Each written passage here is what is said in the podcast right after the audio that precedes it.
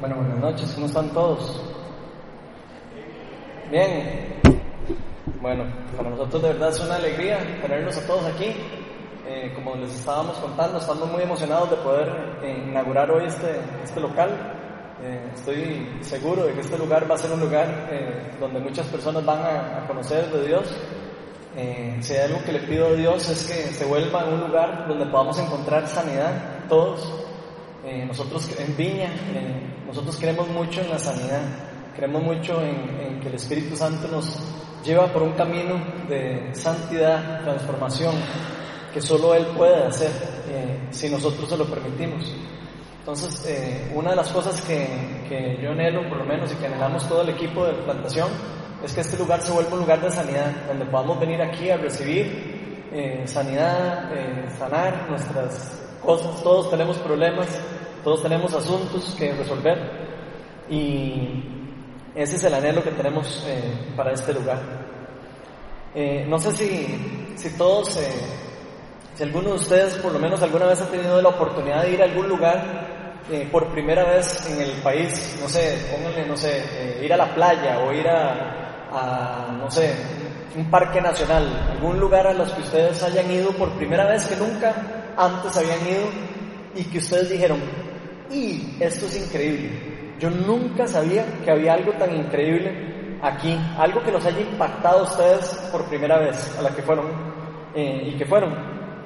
Eh, me imagino que más de uno le ha, le ha pasado eso, que de algún lugar que, que, uno sale realmente impactado. Todos sabemos que Costa Rica es un lugar increíble. Yo creo que todos sabemos que este país está lleno de lugares lindísimos para conocer.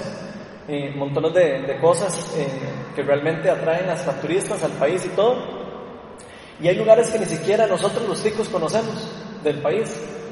realmente vacilón.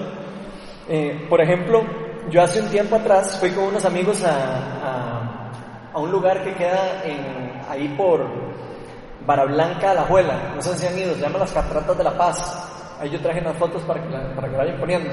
Esos son como todos los trillos y todas las cosas, es todo un mapa. Eh, ese lugar es como un Disney, para, para mí fue como ir a, un Disney, Disneylandia, digamos, solo que de, así de naturaleza y de esas cosas. Es realmente increíble. Yo jamás, de hecho, me imaginé que había un lugar tan lindo aquí en el país. Cuando fui me, me llamó demasiado la, demasiado la atención. Aquí tenemos algunas fotos de, de cuando fuimos unos, unos amigos. Vean qué lindo, digamos, las tomas. Ese es mi hijo con un tucán. Ahí vimos mariposas que salen ahí, tienen ahí maripositas naciendo al frente en todos los momentos, de todo tipo. Eh, las mariposas se le paran a uno en las manos y todo, en los brazos, juegan con uno. Después esta es mi familia, eh, los que no conocen, Melania, Mía, Emiliano y yo Ronald, y atrás la catarata, una de las primeras cataratas. Ahí eso es otra catarata, después un montón de cataratas, hay que ir con energía para ir a ese lugar, porque hay que caminar un montón. Y esto es una foto de, con uno de los del grupo que fuimos, que, que la pasamos súper bien, por cierto. Y yo creo que eh, todos, de alguna manera, cuando vamos a un lugar como estos, eh, realmente es algo que, quedamos muy impactados. Quedamos muy impactados eh, de lo que fue para nosotros y lo, y lo que experimentamos. Y de hecho lo primero que hacemos en esos casos, por lo menos en mi caso, yo no sé ustedes, pero yo lo primero que hago es que me busco un, buen amigo para decirle, madre, viera qué chido el lugar al que fuimos el fin de semana. Tenés que ir, ¿verdad? Uno quiere compartir con la persona lo lindo de lo que uno pasó ahí, lo chido que fue, lo que lo bien que la pasó una familia y decirle, estoy seguro que usted no conoce ese lugar que queda ahí, en, este caso en, en Blanco. Pero bueno, normalmente cuando nos pasa algo así, nosotros nos hacemos una pregunta. ¿Por qué es que yo llevo tanto tiempo viviendo en Costa Rica y no había ido nunca yo a conocer un lugar como estos? Esa es la pregunta que yo me, que, me hago acá cuando, cuando me pasa algo así. Y todavía la pregunta se podría volver más interesante. ¿Cuánto nos hace falta más de conocer de nuestro país? O sea, si hay lugares como esos, se los aseguro que hay lugares mucho más bonitos a los que nosotros no, ni siquiera hemos eh, descubierto que existen. Entonces, realmente eh, lindísimo. Todos sabemos que el país está lleno de lugares increíbles para ir y conocer, pero estoy seguro que difícilmente vamos a llegar a conocerlos todos porque tendríamos que andar paseando casi que todos los fines de semana, ¿verdad? Entonces es muy difícil, pero a mí muchas veces me ha pasado que cuando vengo de haber ido a un lugar como estos, principalmente, llego súper emocionado y, normalmente que voy a esos lugares digo, ahora sí voy a empezar a ir todos los fines de semana a lugares así con mi familia y a disfrutar de pasar bien en familia. Pero normalmente se queda en, pura, en puras palabrerías. No sé si a ustedes les pasa lo mismo, pero a mí siempre me pasa eso, ¿verdad? Se queda en puras palabras e intenciones. Y si pensamos bien y nos damos cuenta, eso es muy parecido a lo que nos pasa a nosotros eh, con nuestra vida espiritual. Es muy parecido. Cuando nosotros logramos experimentar, aunque sea una pizca del amor de Dios, cuando nosotros logramos eh, empezar a conocer un poco más acerca de, nuestro Dios, acerca de nuestro Creador, cuando nosotros empezamos a encontrar eh, el valor que tiene la palabra de Dios, cuando empezamos a digerir lo que la palabra nos quiere enseñar, eh, inmediatamente nosotros nos empezamos a preguntar, pero ¿de ¿en qué momento yo pasé 20 años de mi vida sin conocer eso. ¿Cierto o no? Si alguno de ustedes se identifica con eso, se van a dar cuenta que es cierto. O sea, años de años que uno tal vez no se preocupó por conocer de las cosas de Dios. Y a veces yo me decía, porque, eh, ¿cómo, es que viví tanto tiempo sin conocer realmente a mi Dios? En mi caso, eh, conocer a Dios fue algo realmente increíble. De hecho fue lo más increíble que me ha pasado para mí en mi vida. No sé, en el caso de ustedes. Yo pasé mucho tiempo sin conocer mucho de Dios, pasé mucho tiempo sin conocer casi nada acerca de la palabra de Dios y, tampoco sabía mucho acerca de las promesas que Dios había dejado hacia nosotros y mucho menos sabía del amor que Dios tenía por mí.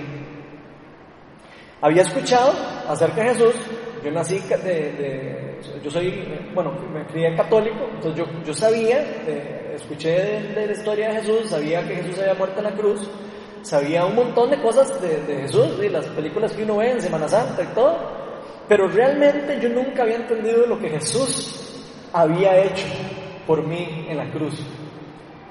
Y cuando yo tuve un encuentro, eh, digamos, yo lo llamo sobrenatural con Dios, todas las prioridades de mi vida cambiaron. Todas, todas las prioridades de mi vida empezaron a cambiar. Y las cosas que yo antes veía como importantes empezaron a ser como en segundo plano, pasaron a un segundo plano. Dios me dio un hambre tan, tan grande y tan fuerte por conocerlo que empecé a aprender un montón acerca de Dios. Y esto no fue algo que yo sinceramente les dijera, eh, es que Ronald se merecía eso. No, eso no fue algo que yo me merecía. Fue simplemente algo que Dios decidió llamarme, Dios me escogió, pero yo decidí responder a ese llamado. O sea, yo decidí decirle a Dios, sí, yo quiero abrirte mi corazón para conocerte más. Y eh, en pocas palabras podríamos decir que yo di un paso de fe. Yo di un paso de fe y le dije a Dios, sí, yo creo en lo que tú me estás diciendo. John Wimber, que era el, fundador de, de la viña, él tenía un dicho que a mí me gusta siempre decirlo, en muchas charlas lo digo. Él decía que la fe se, deletrea, se puede deletrear como riesgo. ¿Qué significa eso? Que fe significa riesgo. Y él lo que quería decir con eso es que para ejercer nuestra fe verdaderamente, nosotros vamos a tener que tomar pasos que nos van a llevar a riesgos, que nos van a sacar del confort de las cosas que nosotros normalmente en el día a día hacemos. Dios es tan grande, tan grande, como uno se lo permita hacer. Y esto es una cosa importante para nosotros. Si nosotros creemos en un Dios pequeño, vamos a tener un Dios pequeño. Pero si nosotros creemos en un Dios grande y un Dios poderoso, vamos a tener un Dios grande y un Dios poderoso. Porque nosotros somos los que limitamos a Dios. Nosotros somos los que limitamos a Dios. Y la pregunta es, ¿de qué tamaño es tu Dios? Al menos en mi caso, cuando Dios me reveló las verdades sobre mi vida y de mi, de, mi verdadero propósito en este mundo, me cambió la vida por completo. Y empecé a experimentar lo que la Biblia escribe, el volver a nacer. Es casi que uno dice, pero hey, ¿cómo es esto? Yo, no puede ser que yo viví tanto tiempo mi vida estando totalmente separado de Dios. Un nuevo comienzo para vivir para Dios y dedicado para Dios. Yo diría que mi experiencia fue exactamente como lo describe la palabra de Dios en Mateo 13, 44, que me gustaría que lo pongan en la, pantalla, no lo voy a leer, pero es prácticamente como si yo hubiera encontrado un tesoro escondido en un terreno. La palabra dice que el reino de los cielos es como encontrar un tesoro escondido en un terreno. Y yo siento que en mi vida fue algo así. Es como si un tesoro hubiera estado cerca, enterrado de mi casa, y simplemente yo no sabía que estaba, porque no tenía los ojos para poder ir y, y excavarlo y recogerlo para mí, y hacerlo propio para mí. Simplemente mis ojos naturales no podían ver lo que estaba disponible para mí. Y así de lindo es cuando Dios nos da la revelación para conocerlo mejor. Es como encontrar un tesoro, como decir, me hice millonario de la noche a la mañana. Es así de increíble. Y para los que no vinieron la semana, eh, el mes pasado, perdón, estuvimos en el inicio del capítulo 1 del libro de los Efesios, eh, en, la carta que Pablo escribe a la iglesia en Éfeso. Estuvimos hablando de la gran obra que Dios hizo eh, para nosotros por medio del sacrificio que hizo Jesucristo por nosotros. Vimos cómo Dios nos bendijo a todos los creyentes en con toda bendición espiritual por medio del sacrificio que hizo en la cruz.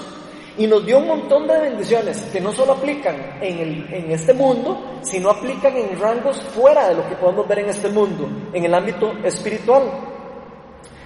Hoy vamos a continuar con lo que el apóstol Pablo eh, nos sigue diciendo en el libro de Efesios, por lo que vamos a seguir leyendo lo que continúa después de lo que estábamos estudiando en el capítulo 1. Entonces, eh, vamos a estar concentrados en el final del, primer capítulo de esta carta y vamos a aprender mucho más acerca de lo que Dios quiere revelar a nuestros corazones, de manera que nosotros vamos eh, conocerlo mejor, de manera que podamos eh, recibir la revelación de Dios acerca de quién, él, quién es Él para nosotros.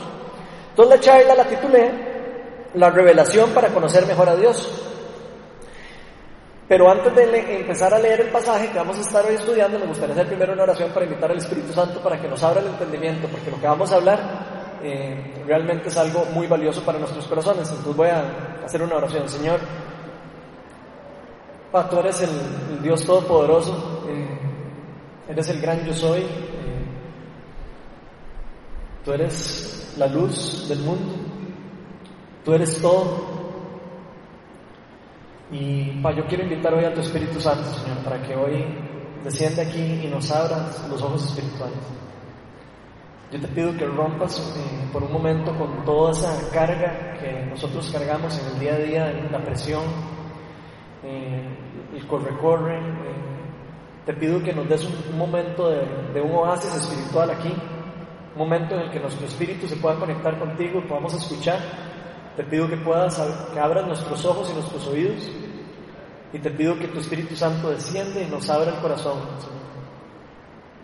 Prepara nuestro corazón para recibir lo que tienes hoy, Señor. Te pido que pongas palabras en mí y que me llenes con el Espíritu Santo. Amén. Bueno, para los que trajeron Biblia, vamos a estar en, el libro de Efesios, en el capítulo 1, del 15 al 21. Y para los que no trajeron, tranquilos, porque los vamos a proyectar ahí en la, en la pared. Dice así, versículo 15, por eso, por eso yo, por, por mi parte, desde que me enteré de la fe que tienen en el Señor Jesús y el amor que demuestran por todos los santos, no he dejado de dar gracias por ustedes al recordarlos en mis oraciones. Pido que el Dios de nuestro Señor Jesucristo, el Padre glorioso, les dé el espíritu de sabiduría y de revelación para que lo conozcan mejor. Pido también que se les sean iluminados los ojos del corazón para que sepan a qué esperanza Él los ha llamado, cuál es la riqueza de su gloriosa herencia entre los santos y, cuál, y cuán incomparable es la grandeza de su poder a favor de los que creemos. Ese poder es la fuerza grandiosa y eficaz que Dios ejerció en Cristo cuando lo resucitó entre los muertos y lo sentó a la derecha en las regiones celestiales, muy por encima de todo gobierno y toda autoridad, perdón, de todo gobierno y autoridad, poder y dominio y de cualquier otro nombre que se invoque no solo en este mundo, sino también en el venidero. Bueno, vamos a empezar a analizar la primera parte de los versículos y si analizamos lo que Pablo nos está queriendo decir aquí en el versículo 15 y 16, que voy a pedir que me lo dejen ahí puesto en, la pantalla, eh, nos daremos cuenta que Pablo, después de explicarnos a nosotros al inicio del libro de Efesios, que no lo leímos hoy, ¿verdad? Después de explicarnos la gran obra que él hizo por nosotros, después de explicarnos todas las bendiciones que nosotros recibimos de, de, haber recibido el Espíritu Santo, después de que sabemos de que fuimos empoderados por Él y para su obra, ahora Pablo nos hace, se, se levanta a, a Dios con una oración. Se levanta a Dios en una oración por todos los que han escuchado el mensaje del Evangelio. Y luego hace esta esta larga oración, es una oración bastante larga, aquí no nos damos cuenta, pero en el idioma original, en el, en el griego, es, es una muy larga oración de intercesión por nosotros, de las cuales vamos a estar viéndola en detalle más adelante. Pero si nos fijamos bien, es muy probable que Pablo no tuvo la, eh, por el privilegio de conocer a todas estas personas a las que le está escribiendo esta carta. Y eso lo podemos saber porque en el versículo dice, desde que me enteré de la fe que tienen en el Señor Jesús, o sea, es muy probable que Pablo está escribiendo basándose en los reportes que le vinieron a él de otras personas que estaban en la iglesia de Éfeso después de que él fue a plantar la iglesia de Éfeso en los viajes misioneros. Aquí es donde, y aquí es donde a mí me parece muy importante entender bien, primero, quién es la persona que nos está escribiendo este libro. ¿Quién es el que nos escribe esta carta? Y Pablo, que fue el escritor, fue durante toda su vida un fariseo del más alto nivel. Eso, si lo quisiéramos, eh, digamos, traducir al lenguaje de hoy, es como si Pablo hubiera sido el mejor teólogo de la era, digamos, de, la, de, toda de todo San José, por decirlo de alguna manera. Eso es la equivalencia. Y para los que se acuerdan de la historia eh, de Pablo o los que no la conocen, él pasó de ser un perseguidor de cristianos y asesino de cristianos a ser uno de los discípulos más sobresalientes de esa época. De hecho, fue tan influyente en la comunidad cristiana que fue él quien escribió la mayoría de lo que conocemos ahora como el Nuevo Testamento. La mayoría de los libros fueron escritos por Pablo. Él tuvo la oportunidad de conocer a Dios, de, conocer a Dios desde el inicio, al Dios de la Biblia en cuanto a lo que se llama conocimiento. Pablo era una persona que se sabía de memoria la palabra de Dios. Los fariseos se tenían que aprender la Biblia de memoria. Para ellos la Biblia eran los primeros cinco libros de, lo que es la Biblia para nosotros, del Antiguo Testamento, lo que los judíos llaman el Torá. Entonces Pablo se sabía la Biblia de memoria, conocía la palabra muy bien, conocía o creía que conocía al Dios al que le estaba, al que le estaba sirviendo por mucho tiempo. De hecho, Pablo fue un excelente fariseo. Y no solo fue un buen fariseo, sino fue uno de los mejores, porque fue instruido por uno de los, de los rabinos más conocidos de la época, se llamaba Gamaliel. Y entonces Pablo llegó a ser tan importante, llegó a ser tan, una persona tan influyente en la, en la, en la religión judía, que llegó a ser parte del grupo de los, del Sanedrín. O sea, llegó a estar en la posición, eh, en, en, la élite de, lo, de las personas que lideraban la religión judía. Ese es el, el Pablo que está escribiendo este libro. Y Pablo cuando nos escribe esta carta tiene muy clara la diferencia entre conocer religiosamente a Dios y conocerlo por medio de la revelación del Espíritu Santo. Conocerlo por lo que él llama más adelante con los ojos del corazón. Él tiene muy claro que son dos cosas muy distintas. Y hoy como primer punto principal me gustaría empezar primero recalcando lo que Pablo reconoce en los creyentes que menciona en el, en el versículo 15. Y el primer punto que vamos a ver es que la fe en Jesús y el amor que, que demostramos por los demás reflejan nuestra relación con Dios. Pablo decía, desde que me enteré de la fe que tienen ustedes en el Señor Jesús y del amor que demuestran por los santos, y sigue hablándoles. Entonces vamos a hablar un poco de eso. Pablo luego de tener un encuentro sobrenatural con Jesús, que por cierto, para los que no saben, está registrado en el libro de Hechos de los Apóstoles, en el capítulo 9, por si lo quieren ver después, él pudo conocer a profundidad todas las maravillas de las promesas que Dios nos ofrece por medio de Jesucristo y por medio de recibir el Espíritu Santo. Y por eso el apóstol explica en profundidad al inicio de este capítulo toda la gran obra que hizo Dios primero, antes de hablar de esto que nos está hablando ahora. ¿Por qué? Porque él pudo conocerlo, él pudo tener esa revelación como parecido cuando nos vamos nosotros al paseo y decimos, wow, ¿qué es esto? Él tuvo una experiencia que lo está llevando a él a a, una profundidad de revelación en su corazón que Él ahora quiere compartir con nosotros. Y eso es lo que Él está queriendo compartir en esta carta. ¿Para qué? ¿Para, qué? Para que nosotros podamos también eh, disfrutar de lo que Él disfrutó. Eso es lo que estamos viendo. Prácticamente Pablo nos quiere contar a todos lo maravilloso que fue ese encuentro que él tuvo con Jesús y lo maravilloso que puede ser ese encuentro que nosotros tengamos con Jesús. Pablo tuvo un encuentro que transformó su vida por completo. Y ahora Él quiere que nosotros tengamos esa misma experiencia. Por eso Pablo en estos versículos prácticamente está suplicándole a Dios para que nosotros podamos experimentar eso. Para que nosotros podamos experimentar lo que, lo que significa la gracia de Dios por nuestra propia cuenta. Ya no como solo un conocimiento humano, ya no, él, quiere ir más allá. Ya no que lo conozcamos a Dios solo por saber que es Dios, sino Él quiere que lo conozcamos en nuestro corazón. Por medio de un encuentro sobrenatural y por medio de la guía y el poder del Espíritu Santo. Pablo anhela que todos nosotros podamos a conocer a nosotros, que, que nosotros podamos conocer mejor a Dios y de una manera más profunda y completa. Que podamos conocerlo en la intimidad, que es donde es más difícil conocer a Dios que podamos explorar muchas de las cosas que todavía nosotros ni siquiera conocemos de Dios. Parecido como lo que estábamos hablando de Costa Rica, hay muchos lugares que nosotros ni conocemos de aquí. Imagínense con Dios el montón de cosas que nosotros podemos conocer si nos metemos de lleno en aprender de Él y a escuchar su voz y a, y a conectarnos con Él. Pero Pablo sabe que esta revelación viene y esta sabiduría viene solo por una revelación del Espíritu Santo. Y me gustaría que hoy todos nos hagamos una pregunta. ¿Somos nosotros como estas personas que Pablo está escribiendo al inicio? O sea, ¿estamos reflejando por medio de nuestra fe en Jesús cuánto amor tenemos nosotros por lo demás? Porque esta yo creo que es una pregunta que todos deberíamos de hacernos, especialmente los cristianos, por supuesto. Porque la palabra de Dios nos enseña que cuando nosotros tenemos una fe verdadera en Jesús, esta fe nos va a llevar directamente a la acción nos va a llevar a una transformación. Y por ende vamos a dar fruto. Si vemos lo que dice Santiago en el capítulo 2, si me pueden poner ahí en la pantalla, dice lo siguiente, Santiago 2, del 14 al 17, dice así, hermanos míos, ¿de qué le sirve a uno alegar que tiene fe si no tiene obras?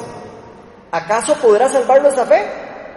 Supongamos que un hermano o una hermana no tiene con qué vestirse y carecen de alimento diario, y uno de ustedes le dice, que les vaya bien, abríguense y coman hasta saciarse, pero no les da nada, no les da lo necesario para el cuerpo. ¿De qué servirá eso? Así también la fe por sí sola, si no tiene obras, está muerta. Según nos dice Santiago aquí, si nuestra fe no tiene obras que reflejen o que reflejan eh, la transformación que Dios ha hecho en nosotros, o no, damos, o no da frutos mi fe, en la pura realidad nuestra fe está completamente muerta. Todos sabemos que somos salvos por fe y no por obras. Eso es una cosa muy importante. Pero tenemos que tener muy claro que una fe muerta no es una fe que salva. Son dos cosas diferentes. La fe que salva es la que nos lleva a la transformación por medio del poder del Espíritu Santo. Y muchas personas podríamos vivir toda una vida diciendo que creemos en Dios, Muchos podemos decir, pasar toda la vida diciendo, alabado sea Dios, y, que yo creo en Dios. Y como dice Santiago en otro de sus libros, maravilloso. Hasta los demonios creen en Dios también. Pero son pocas las personas, son pocas las personas que reflejan que son hijos de Dios, sin tener que decir nada, sin tener que andar diciéndole a la gente que es un hijo de Dios. Son muchas pocas las personas que no tienen que abrir la boca para que alguien sepa que es un hijo de Dios. Y yo creo que la mayoría de nosotros sabemos que reflejar el amor de Dios en nuestras vidas no es algo fácil. Yo sé, y yo sé que ustedes también lo saben. Y no es algo fácil, primero que todo, porque no, por nosotros, por la propia cuenta, nosotros, o sea, por nuestros propios esfuerzos, no, no lo podemos hacer, es imposible, dice la palabra de Dios. Necesitamos del poder del Espíritu Santo para poder actuar y ejercer nuestra fe en forma verdadera es completamente imposible hacerlo por nuestros propios esfuerzos. Más bien, las buenas obras o los frutos del Espíritu vienen como resultado de una fe verdadera en Dios y de una relación personal con Él. Y eso es lo que nos lleva a una fe verdadera de transformación. que tendrá como resultado que nosotros podamos reflejar el amor por los demás y que podamos hacer buenas obras que glorifiquen a Dios. No con el fin de ganarnos el amor de Dios, sino con el fin de glorificar el nombre de Dios y por agradecimiento a lo que Él hizo por nosotros. Lamentablemente, muchos de nosotros tratamos de caminar esta vida con Dios en un orden completamente diferente. O sea, al que nos enseña la Biblia. La Biblia nos enseña cómo funciona, pero nosotros lo hacemos de una forma diferente. Creemos y aún así creemos que haciéndolo así vamos a tener buenos resultados. Lamentablemente es que no, no vamos a tener buenos resultados si no hacemos lo que la Biblia nos enseña. Normalmente lo primero que nosotros empezamos a hacer es tratar de hacer buenas obras para agradar a Dios. Eso es lo primero que tratamos de hacer. Buenas obras para agradar a Dios, para según nosotros ganarnos el amor de Dios y para según nosotros así poder aumentar nuestra fe y para según nosotros aumentando así la fe poder tener más amor para compartir con los demás. Y ese no es el orden en el que nos enseña la palabra de Dios que funciona. Y esto es un grave error para nosotros como cristianos. En este caso estamos viendo Pablo, en este caso, en este caso que estamos viendo eh, con Pablo, eh, Pablo con solo escuchar la fe que estas personas las, eh, las estaba, o sea, al escuchar que la fe de estas personas las estaba llevando a actuar, las estaba llevando a tener un fruto del Espíritu Santo, él ya con eso puede asumir que la fe de ellos es verdadera y activa. Y eso es lo que podemos ver aquí. Él no los conoce ni está ahí con ellos. Pero al ver que su fe los está llevando a amar y los está llevando a una vida de transformación, es que él se da cuenta que la fe es una fe verdadera y activa.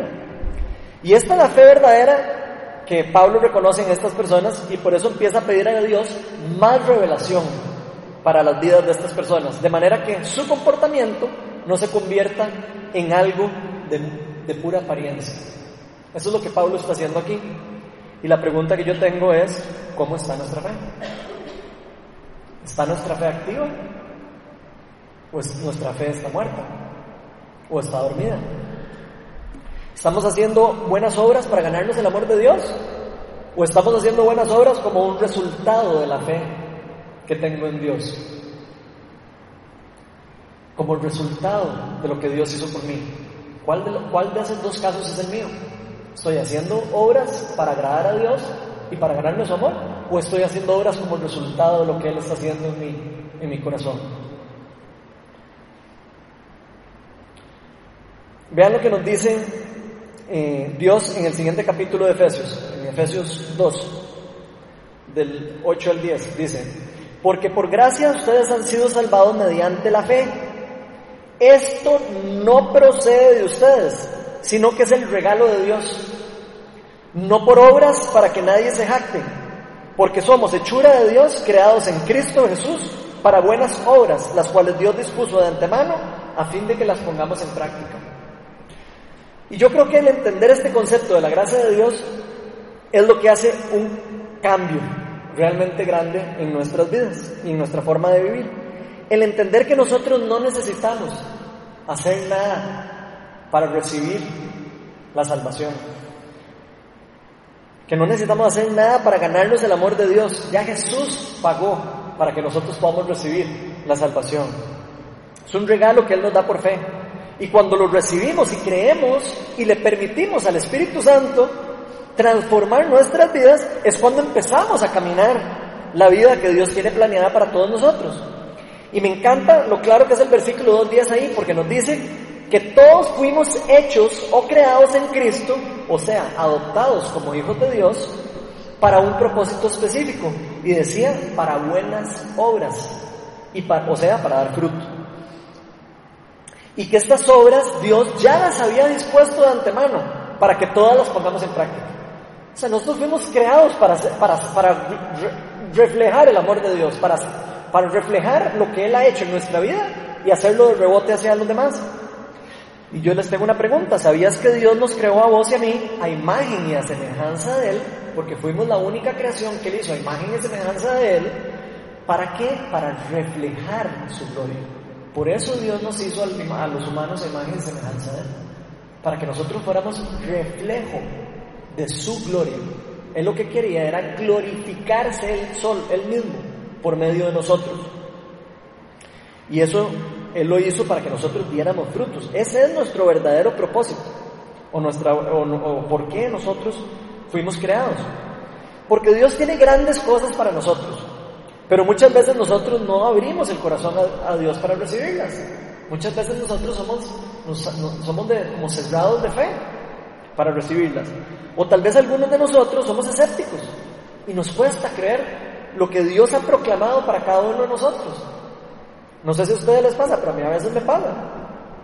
Y de hecho, si lo vemos, yo creo que Pablo tiene muy claro este tipo de actitudes erróneas en, en, los corazones de nosotros cuando él escribe estos versículos. Y por eso es que él le pide a Dios que haya una revelación y que Dios nos dé el espíritu de revelación para que podamos nosotros entender todo lo que Dios nos ha eh, dado. Porque nosotros a conocer lo que nos ha dado, pero si no lo digerimos en nuestro corazón es como si no, como si no, hubiera pasado nada. Ve, eh, de hecho, vean lo que le pide a Dios Pablo en el versículo 17. Dice, pido que el Dios de nuestro Señor Jesucristo, el Padre glorioso, les dé el espíritu de sabiduría, de sabiduría y de revelación para que lo conozcan mejor. O sea, Él está pidiendo el Espíritu Santo para que nosotros realmente podamos conocer a Dios de verdad. Eso es lo que Él está pidiendo ahí. Y por eso el segundo punto de la charla es que el Espíritu Santo es quien nos da la sabiduría y la revelación para conocer mejor a Dios. Aquí Pablo luego de, enterarse que estas personas empezaron a tener una fe activa y que habían, eh, ya estaban empezando a mostrar algunos frutos del Espíritu Santo, como el amar a los demás, entonces él ora y hace una oración de intercesión hacia Dios. Para que estas personas pudieran conocerlo en lo más profundo. Para que estas personas pudieran conocerlo en su corazón y de verdad. Y que esto que estaban experimentando eh, lo vivieran y siguieran creciendo en el conocimiento que Dios les había dado. Pero ya no como un conocimiento humano, sino como una revelación divina. ¿Cómo creen que podemos conocer a alguien mejor? Es la pregunta. ¿Cómo hacemos nosotros para conocer a alguien mejor? ¿Leyendo la, la bibliografía y la historia de alguien? ¿O escuchando lo que otras personas dicen acerca de esa persona? No, ¿eh? ¿Cómo hacemos para conocer nosotros a alguien? pasando tiempo con la persona. ¿Cierto o no? Pues, tal vez conocer de la persona y saber que nos cuenten de la persona puede servirnos, pero conocer a la persona solo pasando tiempo con ella es la única forma. Y si nosotros queremos conocer, tenemos que sacar tiempo para conocer a la persona. Nunca podemos conocer bien a alguien si no pasamos tiempo suficiente con esa persona. Es imposible. Y esta es la única manera de conocerla mejor. Y esto no nos pasa solo con Dios, esto nos pasa con todas las personas que nos rodean. Esto nos pasa con nuestra esposa, con nuestro esposo, con nuestro papá, con nuestra mamá, con nuestro hijo, con nuestra hija, con nuestra abuela, con nuestro abuelo. Si nosotros queremos tener una buena relación con, con estas personas, tenemos que conocerlas. Tenemos que pasar tiempo con ellas. Y de hecho, ninguno de nosotros puede tener una relación sana con nadie si no compartimos tiempo de tiempo verdadero con esas personas. Si no abrimos nuestro corazón a esas personas, si no le contamos nuestras frustraciones a las personas, difícilmente nosotros podemos conocerlas en, la, en la plenitud. Y esto mismo que nos pasa con las personas también nos pasa con Dios. Lo mismo es con Dios. ¿Cuánto tiempo estamos pasando nosotros en la intimidad con Dios? No solo orando y pidiéndole cosas, porque eso es lo que hacemos, Normalmente, ay Señor, ayúdame dame esto, y eso es lo que normalmente hacemos todos, pedirle a Dios y pedirle a Dios y pedirle a Dios, es lo que hacemos siempre. Sino dejando que Él nos hable a nuestro corazón. ¿Cuánto tiempo estamos dejando que Dios hable a nuestro corazón y conocerlo a Él por quién es Él?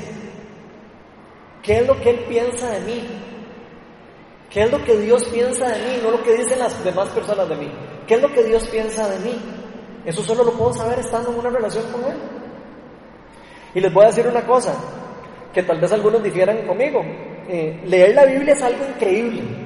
De hecho, los que me conocen saben que yo soy un fiebre de la Biblia. O sea, me encanta estudiar la Biblia, me encanta hacer estudios bíblicos, me encanta leerla, estudiarla, profundizar, me encanta leer cosas de teológicas, me encanta leer libros, me encanta leer devocionales, me encanta leer un montón de cosas de esas.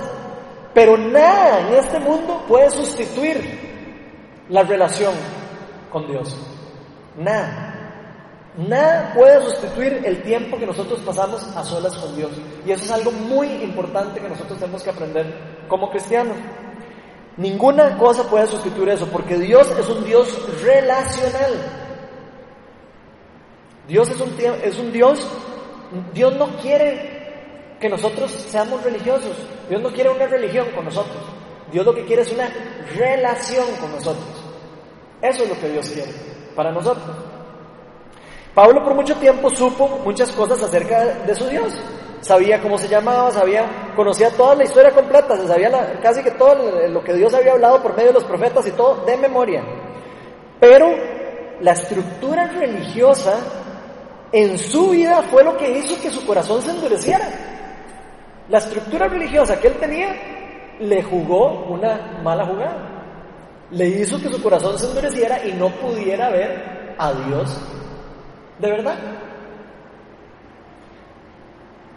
Al punto de empezar a perseguir cristianos y matarlos. A ese punto endureció el corazón. No pudo escuchar la voz de Dios. ¿Y por qué creen que no pudo escuchar la voz de Dios? Porque creía que era muy inteligente. Creía que él ya conocía a Dios.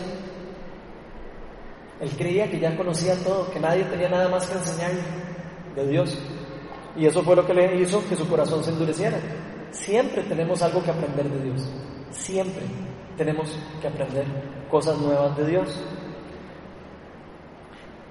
Ojalá que a nosotros no nos pase esto mismo que le pasó a Pablo y que nosotros podamos aprender también de los errores de las personas del pasado y que están eh, escritas en la Biblia para que nosotros aprendamos. Yo quiero hacer otra pregunta. ¿Conocemos a Dios nosotros o solo sabemos cosas acerca de Él? ¿Sabemos? ¿Nosotros conocemos a Dios de verdad? ¿Solo por lo que hemos escuchado o, lo conocemos en la intimidad? Y hemos pasado rato con Él.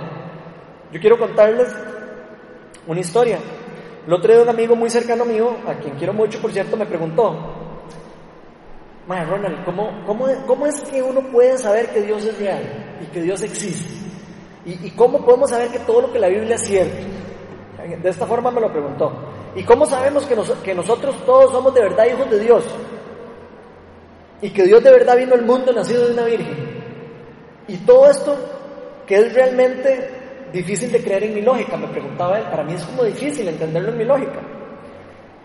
Si no hay forma de comprobarlo. Él es ingeniero igual que yo. Entonces tiene mente de ingeniero. Y en ese momento Dios me, me dio una palabra para él, me dio una revelación para él me dio un versículo, y vean el versículo que Dios me dio para él. Romanos 8, 14 al 16 dice, porque todos los que son guiados por el Espíritu de Dios son hijos de Dios. Y ustedes no recibieron un espíritu de nuevo que los esclavice el miedo, sino el espíritu que los adopta como hijos y les permite clavar, a, que les permite clamar Abba Padre. El mismo, el espíritu mismo les, le asegura a nuestro espíritu que somos hijos de Dios. O sea, por más que a mí me cuenten cualquier historia, si yo tengo un encuentro con el Espíritu Santo, el Espíritu Santo me va a decir a mí que es real. Yo puedo oír todas las historias que yo quiera, puedo escuchar todas las teologías y todas las cosas que ustedes quieran. Pero si yo tengo un encuentro sobrenatural con Jesús, aquí la palabra de Dios me está diciendo que el Espíritu es el que le afirma a mi espíritu que yo soy un hijo de Dios. Entonces vean lo importante que es eso, la revelación del Espíritu Santo. Todos sabemos que a Dios Padre nadie lo ha visto. ¿Cierto o no? Nadie lo ha visto. Dice la palabra de Dios que el que lo ve cae muerto. Nadie lo ha visto, pero Jesús es la representación humana de Dios Padre. La palabra de Dios nos enseña eso. Por lo que si conocemos a Jesús, conocemos a Dios. O sea, si no, Jesús es lo que nosotros podemos ver de Dios en la tierra, por decirlo de alguna manera, lo que pudimos ver en algún momento. Y aunque no lo podamos ver a Dios, nosotros sí podemos sentir a Dios. Eso es una cosa muy importante. Lo podemos sentir por medio de su presencia, la cual fue derramada al mundo por medio del Espíritu Santo. Y esta persona, el Espíritu Santo, es la que nos enseña y nos convence y nos dirige hacia Jesús. Esa es la función que tiene el Espíritu Santo. El Espíritu Santo es quien nos revela todo lo que necesitamos saber acerca de Jesús y es quien nos da la revelación para conocerlo mejor. Eso es lo más increíble de esto. Y aquí está la gran diferencia entre saber que Dios existe y creer que Dios existe porque lo, porque lo puedo sentir y porque ya lo he vivido y lo he experimentado. Cuando creemos en verdad que Dios existe, podemos vivir, de verdad podemos empezar a vivir y a experimentar una vida para Dios y con Dios. Muchas personas saben mucha información de Jesús, pero no están viviendo el Evangelio. Muchas personas conocen mucho de Jesús y conocen mucho del plan de salvación y conocen mucho de la, de la Biblia y no, no viven el Evangelio. Y eso es como, es, es triste. Muchas personas ni siquiera están tratando de ser obedientes a la instrucción de Dios. No están tratando de seguir el llamado de Dios. Tal vez algunos de nosotros todavía no hemos creído en nuestro corazón que eh, el verdadero llamado. Puede ser que sea el caso de alguno de nosotros, que no hayamos todavía como, ok, he hecho clic, no, no me ha caído la peseta, como decimos nosotros. O tal vez no hemos creído en nuestro corazón nuestra verdadera identidad y la identidad que Dios nos dio eh, por medio del sacrificio en la cruz. Ahora, es importante resaltar que Pablo está pidiendo especialmente por tres cosas en esta oración. Que él desea que se nos sean revelados por el Espíritu Santo, por las que, y por las que él pide que se nos sean iluminados los ojos del corazón. Y eh, voy a pedir que pongan el versículo de, el siguiente versículo, el 18. Y si podemos leer lo que dice ahí, ahí Pablo dice que, sean, que se nos sean iluminados los ojos del corazón para tres cosas, para que sepamos a qué esperanza Él nos ha llamado, a cuál riqueza, cuál es la riqueza de, su gloriosa herencia entre los santos y cuán incomparable es la grandeza de su poder, de su poder a favor de los que creemos. De hecho, las primeras dos peticiones que hace Pablo eh, aquí a Dios, después de pedir que sean abiertos los corazones, ya nosotros las tocamos en la charla del mes pasado, entonces no voy a profundizar en estas dos primeras, pero sí vamos a, enfocarnos mucho en la tercera, que es conocer la grandeza del poder de Dios. Esta tercera petición es un tema que, que lamentablemente muchos cristianos el día de hoy nos hemos olvidado y, y hemos rechazado de Dios. Se nos olvida constantemente que Dios derramó su Espíritu Santo y lo depositó en nosotros con un propósito específico. Un propósito de haber dejado el Espíritu Santo aquí. No fue casualidad. En algún momento se nos olvidó que ser portadores del Espíritu Santo nos convierte en embajadores del reino de los cielos en la tierra. Y que esto trae por añadidura como regalo, por gracia, nos está regalando Dios por gracia para nosotros, un montón de bendiciones y un montón de cosas que vienen como el empoderamiento, la autoridad los dones espirituales y un montón de otras cosas, de bendiciones que Dios nos da a nosotros por medio de la revelación del Espíritu Santo y depositar su Espíritu en nosotros. Y todas estas cosas Dios las hace con un propósito, para que podamos llevar a cabo la gran comisión. Para eso es que Él depositó el Espíritu Santo en nosotros. Y aquí Pablo está orando y rogando a Dios por nosotros para que todos y cada uno de nosotros podamos abrir los ojos de nuestro corazón.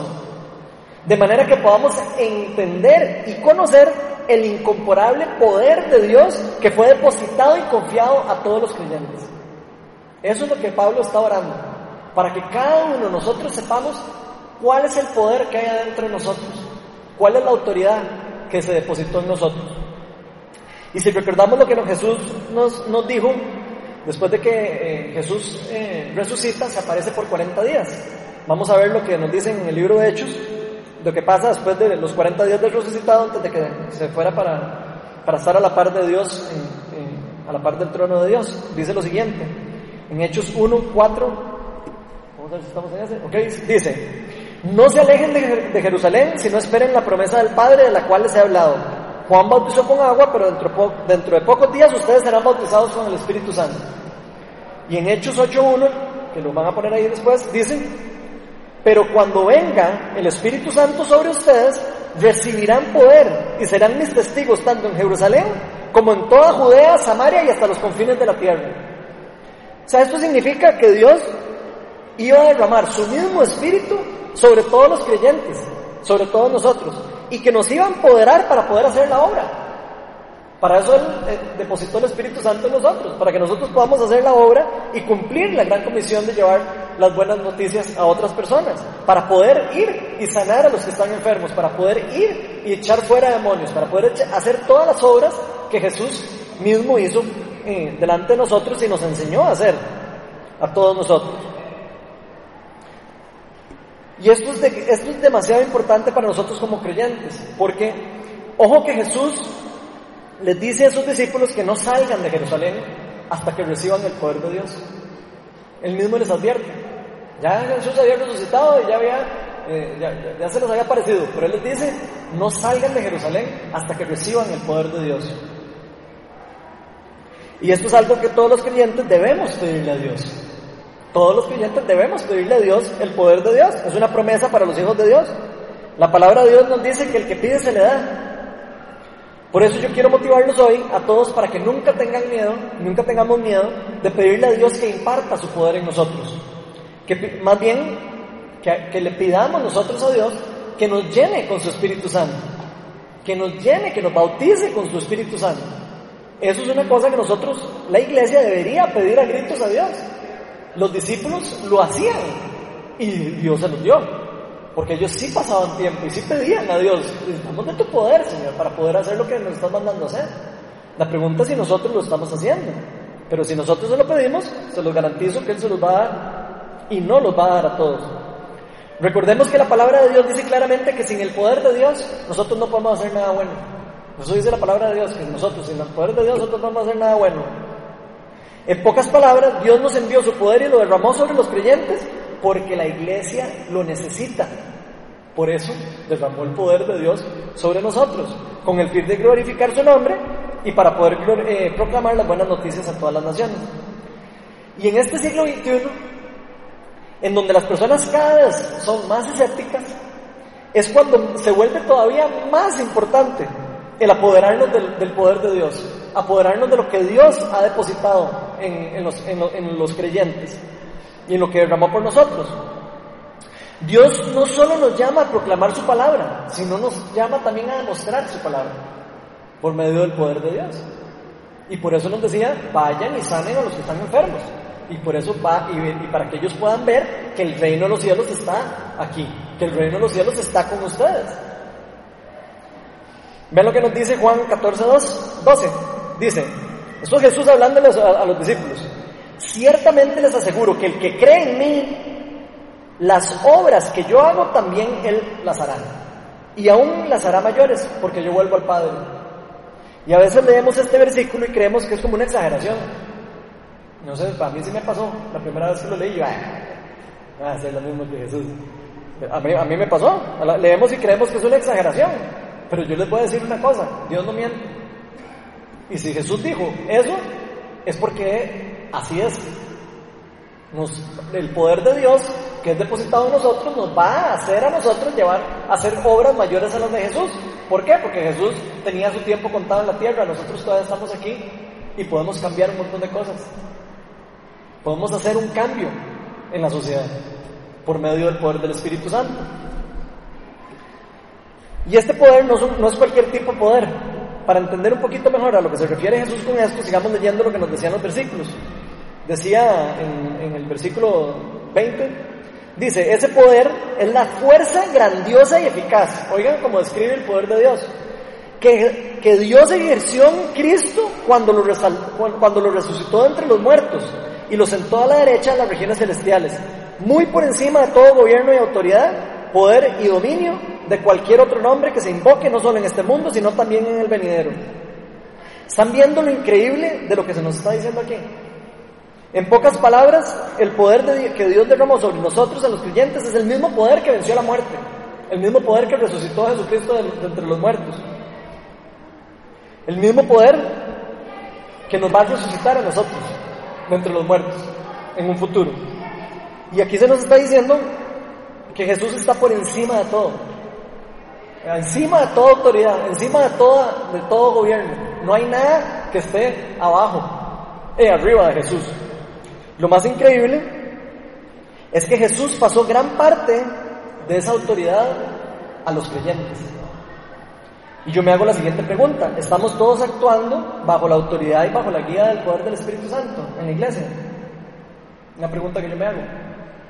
Porque Dios nos promete y nos llama a hacer esto, pero la pregunta es si nosotros estamos haciendo, siendo obedientes y escuchando lo que Dios nos está diciendo. Muchos de nosotros podríamos estar pensando que es que nosotros no sentimos, tal vez yo no siento como que es que yo tengo ese poder, o, yo no veo ese poder actuando en mi vida, yo nunca he visto, nunca, yo nunca he visto a nadie que se sane porque yo oro y por la persona. Tal vez alguno se siente así. Pero acordémonos que Dios nos dice que todo es por fe. Y que la fe significa riesgo. Entonces, cuando nosotros no hemos visto cosas de esas, lo que hay que hacer es orar y dar el paso de fe y arriesgar. Eso es lo que Dios nos llama a hacer. Entonces yo creo que si Dios nos dice en su palabra eso y ese poder ya está en nosotros, lo que tenemos que hacer es empezar a activarlo. Es como activarlo, nada más lo que tenemos que hacer es dar el paso de fe. Recuerden que tan grande como sea tu Dios, así será tu Dios. Si quieres un Dios pequeño para tu vida, Dios, vas a tener un Dios pequeño para tu vida. Si quieres un Dios poderoso y grande para tu vida, vas a tener un Dios grande y poderoso para tu vida. Y Dios quiere activar ese poder en la iglesia. Y quiere usar a personas singulares, como nosotros, personas normales y corrientes, como sus discípulos. Eran personas normales y corrientes, también. Eran personas que eran pecadores iguales que nosotros. Pedro los rechazó, los rechazó tres veces. Judas lo traicionó. Y los otros no le hacían caso. Jesús hasta decía, ay, ¿hasta aquí cuándo me van a hacer caso? Somos iguales nosotros, no hay ninguna diferencia. Y la pregunta es, ¿crees vos en el poder de Dios? ¿Crees vos en este poder? Así como Pablo anhelaba todo esto para los creyentes y para la iglesia en general, asimismo es que yo le pido a Dios que cada uno de nosotros individualmente como iglesia entendamos esto. Porque cuando recibimos esta revelación, nuestras vidas van a ser cambiadas y transformadas. Y por ende el cuerpo de Cristo va a ser empoderado. Si nosotros em-, nos empoderamos, el cuerpo de Cristo empieza a crecer y empieza a empoderarse. Y, y, empieza a seguir el verdadero llamado que Dios tiene para la iglesia. Lo triste es que muchos de nosotros el día de hoy nos conformamos con conocer a Dios de una manera superficial. Queremos conocer a Dios como ahí, a lo, a del amiguito. Creemos que la vida de la iglesia es nada más asistir a una reunión una vez a la semana y, escuchar de, un señor que se llamaba Jesús y que qué lindo lo que hizo por, por mí y qué bonito tomar vino y tomar un poquito de pan. Y a veces creemos ¿Qué es eso? La vida cristiana. Creemos que la vida cristiana es aburrida. Yo veo gente que dice, qué aburrida la vida cristiana. Si supieran las cosas que yo he visto como cristiano, orando por personas, los milagros que yo he visto, poniendo manos sobre personas y que son sanadas, eso no puede ser aburrido. Eso no, el llamado que Dios hace para nosotros no es aburrido. Y si alguno de ustedes tiene miedo temor de seguir a Dios porque creen que es aburrido porque creen que van a perder algo en su vida, sí, van a perder algo de su vida, pero van a ganar el, mejor, el mayor tesoro que Dios nos ha querido dar desde el inicio. El ser cristiano va más allá de solo reunirnos dentro de cuatro paredes y escuchar de Cristo.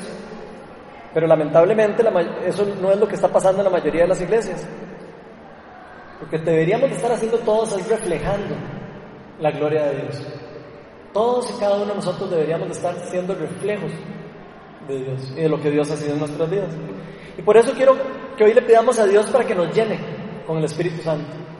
Quiero pedirle a Dios que abra nuestros ojos del, corazón de nosotros de manera que, nos, que se nos dé la revelación que necesitamos para poder conocerlo mejor y para conocer mejor a Dios. Vamos a ponernos todos de pie.